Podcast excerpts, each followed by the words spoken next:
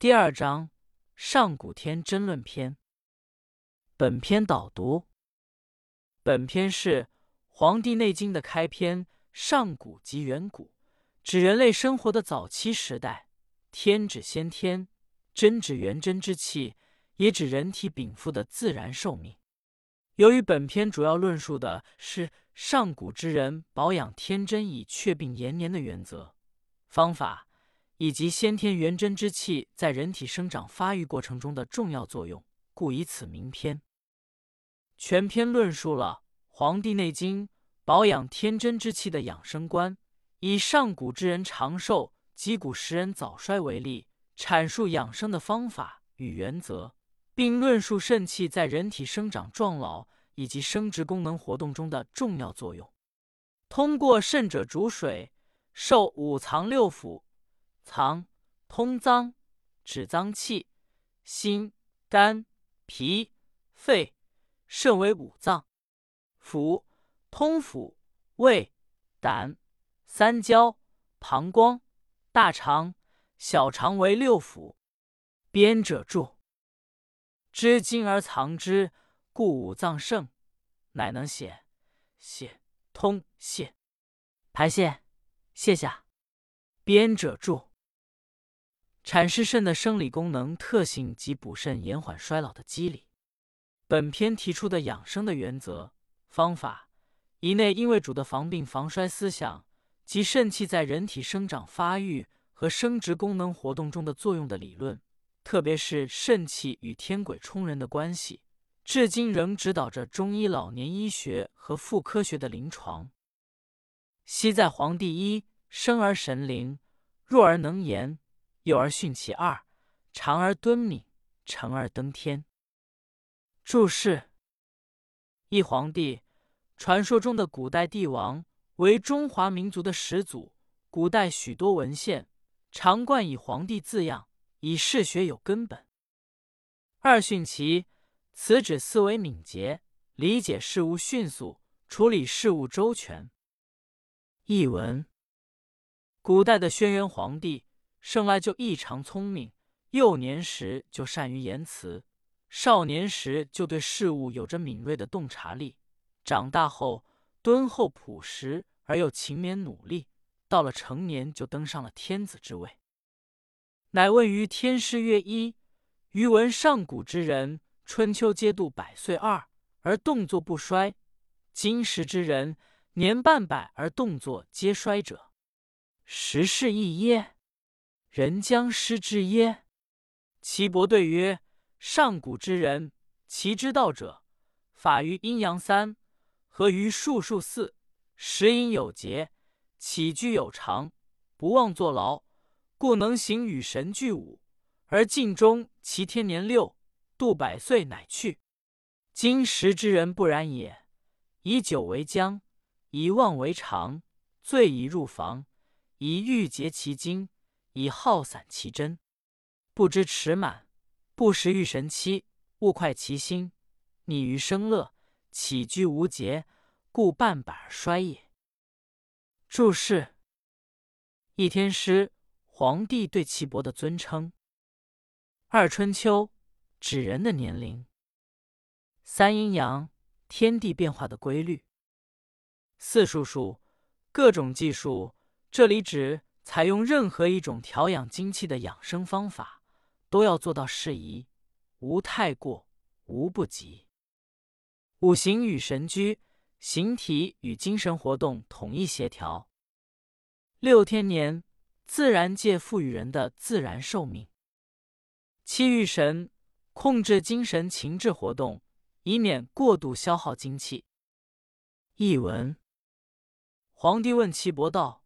我听说上古时代的人年龄都超过了百岁，但行为动作没有衰老的迹象。现在的人年龄到五十岁，动作就显得衰老了。这是时代的不同呢，还是人们违背了养生之道的缘故呢？岐伯回答说：上古时代的人大都懂得养生之道，取法天地阴阳的变化规律，选择适当的养生方法。来调和保养精气，饮食有节制，起居有规律，不过分劳作，所以形体和精神能够协调统一，享尽自然的寿命，度过百岁才离开世间。现在的人就不同了，把酒浆当作水来贪饮，把任意妄为当作生活的常态，最后还勉强行房，纵情声色，以致精气衰竭，真气耗散。不知道保持精气的盈满，不明白控制精神情欲，一味追求感官快乐，违背了生命的真正乐趣。起居没有规律，所以五十岁左右就衰老了。赏析与点评：形神是中国哲学及中国医学的重要范畴。古人认为人是形与神的统一体，形体来源于地的阴气，精神来源于天的阳气，二者结合化生为人，二者的分离就是人的死亡。因此，养生的要义就是要形神供养，以保证形与神的统一，才能健康长寿。夫上古圣人之教下也一，皆谓之虚邪贼风二，避之有时。恬淡虚无，真气从之；精神内守，病安从来。是以志闲而少欲，心安而不惧，行劳而不倦。气从以顺，各从其欲，皆得所愿。故美其食，任其服，乐其俗，高下不相慕。其名故曰朴，是以嗜欲不能劳其目，淫邪不能惑其心。于志贤不消不惧于物，故合于道。所以能年皆度百岁而动作不衰者，以其德全不危也。注释：一圣人，通晓养生之道的人，即下文所论养生有成就的四种人：真人、智人。圣人、贤人。二虚邪贼风，中医把一切致病因素称为邪。四时不正之气，成人体气虚而侵入人体治病，故称虚邪。贼风，中医认为风为百病之长，因邪风伤人，故称贼风。译文：上古时期，通晓养生之道的圣人。教诲人们，对于四时不正之气，都要及时回避；思想上清静安闲，无欲无求，真气深藏顺从，精神持守于内而不耗散。这样，疾病怎么会发生呢？所以他们心智闲定，私欲很少，心情安宁，没有恐惧，形体虽然劳动，但不过分疲倦，真气从容和顺。每个人的希望和要求都能得到满足，无论吃什么都觉得甜美，穿什么都觉得舒适，喜欢社会习俗，人与人之间也不羡慕地位的高低，人们日渐变得自然朴实，所以过度的嗜好不会干扰他的视听，淫乱邪说也不会扰乱他的心智。无论是愚笨的人还是聪明的人，能力强或者能力弱的人。都不追求酒色等身外之物，而合于养生之道，因而他们都能够度过百岁而动作不衰老。这是因为他们的养生之道完备而无生命的危机。赏析与点评：精神情志既是生命活动的基本体现，又能影响人体脏腑的功能，故太过或不良的情志活动是引起气血运行紊乱。导致脏腑功能失调，进而形成疾病的重要因素。所以，《黄帝内经》的养生观重视内养精神、保养真气，并提出以内养为主的原则。帝曰：“人年老而无子者，财力尽邪，将天数然也。”一岐伯曰：“女子七岁，肾气盛，齿更发长。”二七而天癸至，任脉通二，太冲脉成三，月事以时下，故有子。三七肾气平均，故真牙生而长疾。四七筋骨坚，发长疾，身体盛壮。五七阳明脉衰四，面始焦，发始堕。六七，三阳脉衰于上午，面皆焦，发始白。七七，任脉虚，太冲脉衰少，天癸竭，地道不通六，故行化而无子也。注释：一天属天赋之数，即天鬼之数，指自然的生理变化规律。中医认为，人的生殖能力根源于肾，肾在五行属水。属天干之鬼，故生殖之精也称为天鬼。二任脉，其经八脉之一，巡航于人体前正中线，从百会穴至会阴穴，主调月经、孕育胎儿。任，接受的意思，受那一身阴经之气血，故名任脉。三太冲脉，其经八脉之一，能调节十二经的气血。主月经，冲脉之冲源于老子。万物负一而抱阳，冲气以为和也。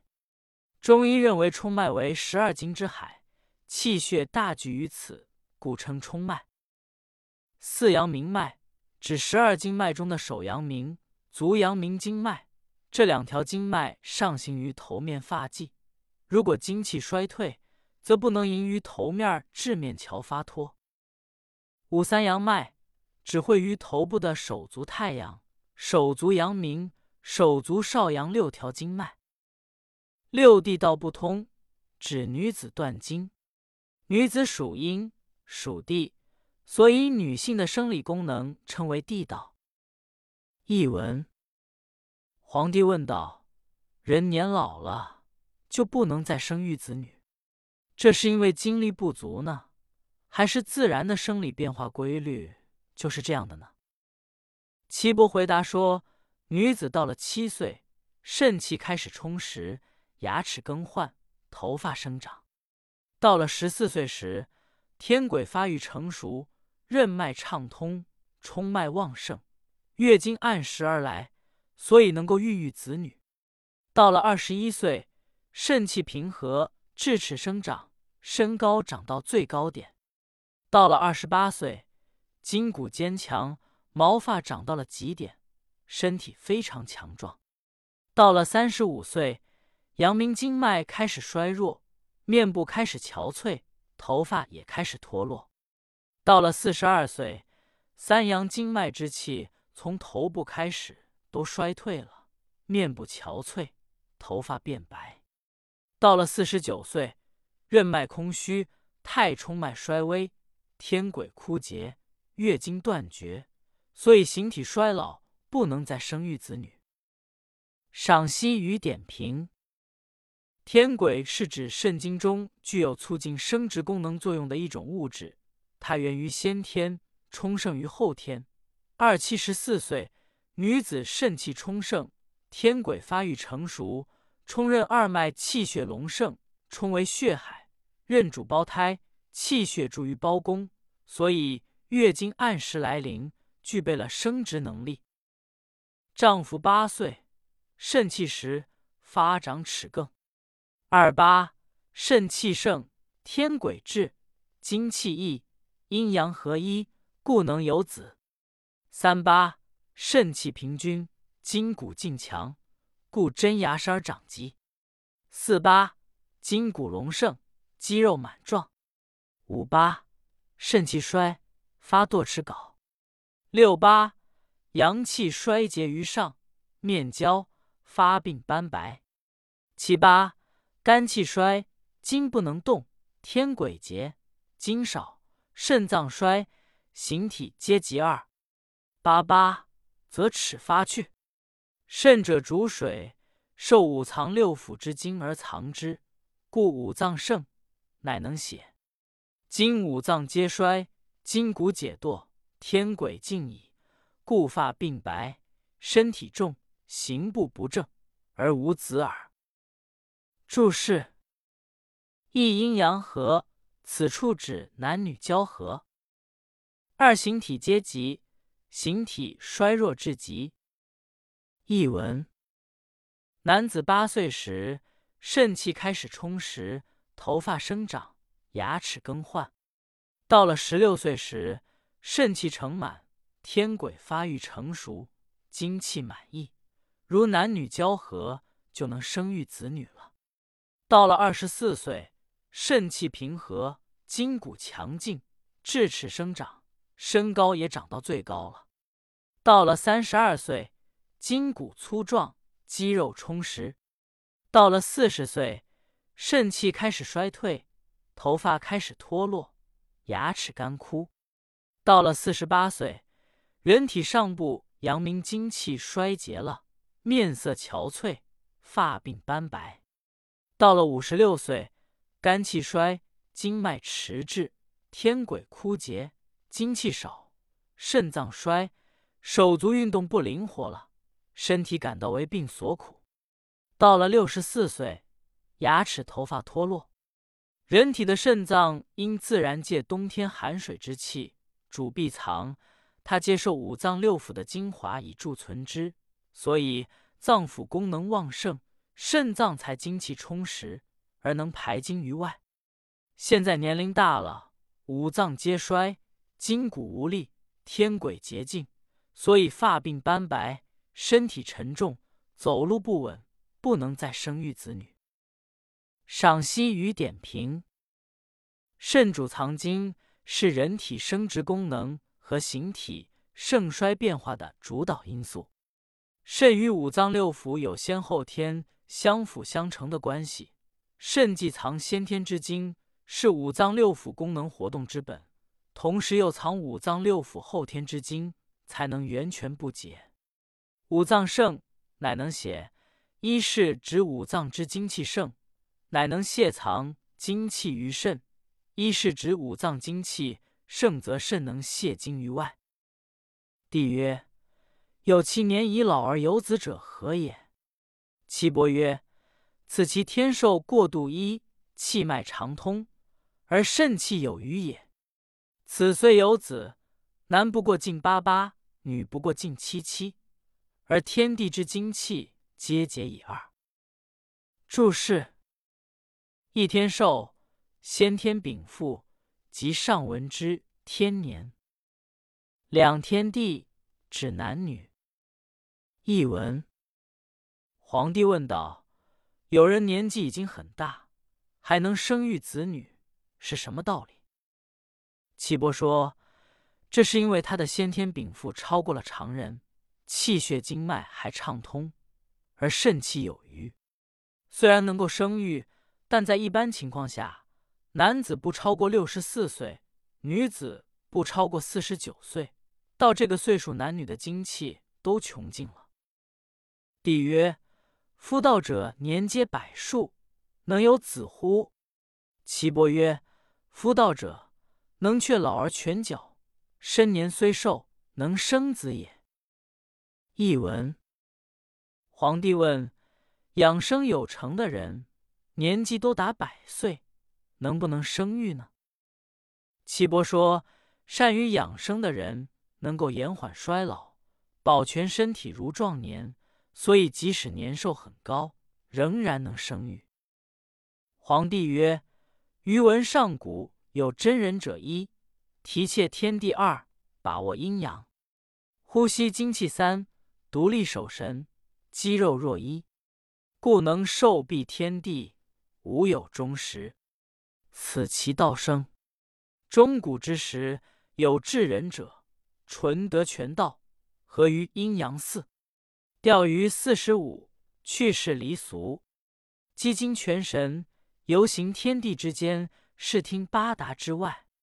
此盖益其寿命而强者也，亦归于真人。注释：一真人，至真之人，养生修养境界最高的一种人。《黄帝内经》以养生成就之高低，分为真人、智人、圣人。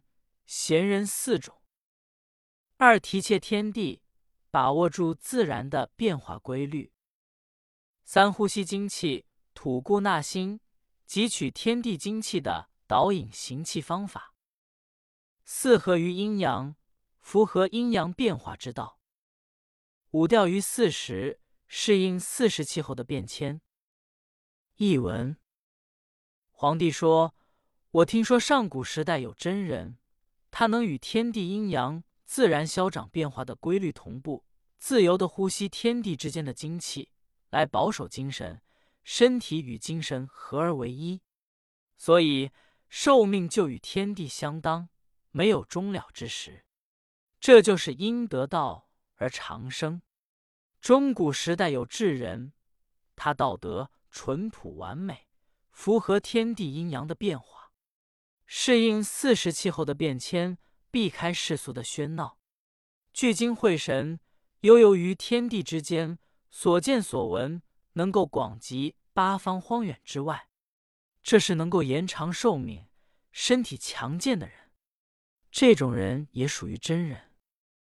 其次有圣人者。处天地之和，从八风之理一，事时欲于世俗之间，无会嗔之心，行不欲离于世，举不欲观于俗，外不劳形于世，内无思想之患。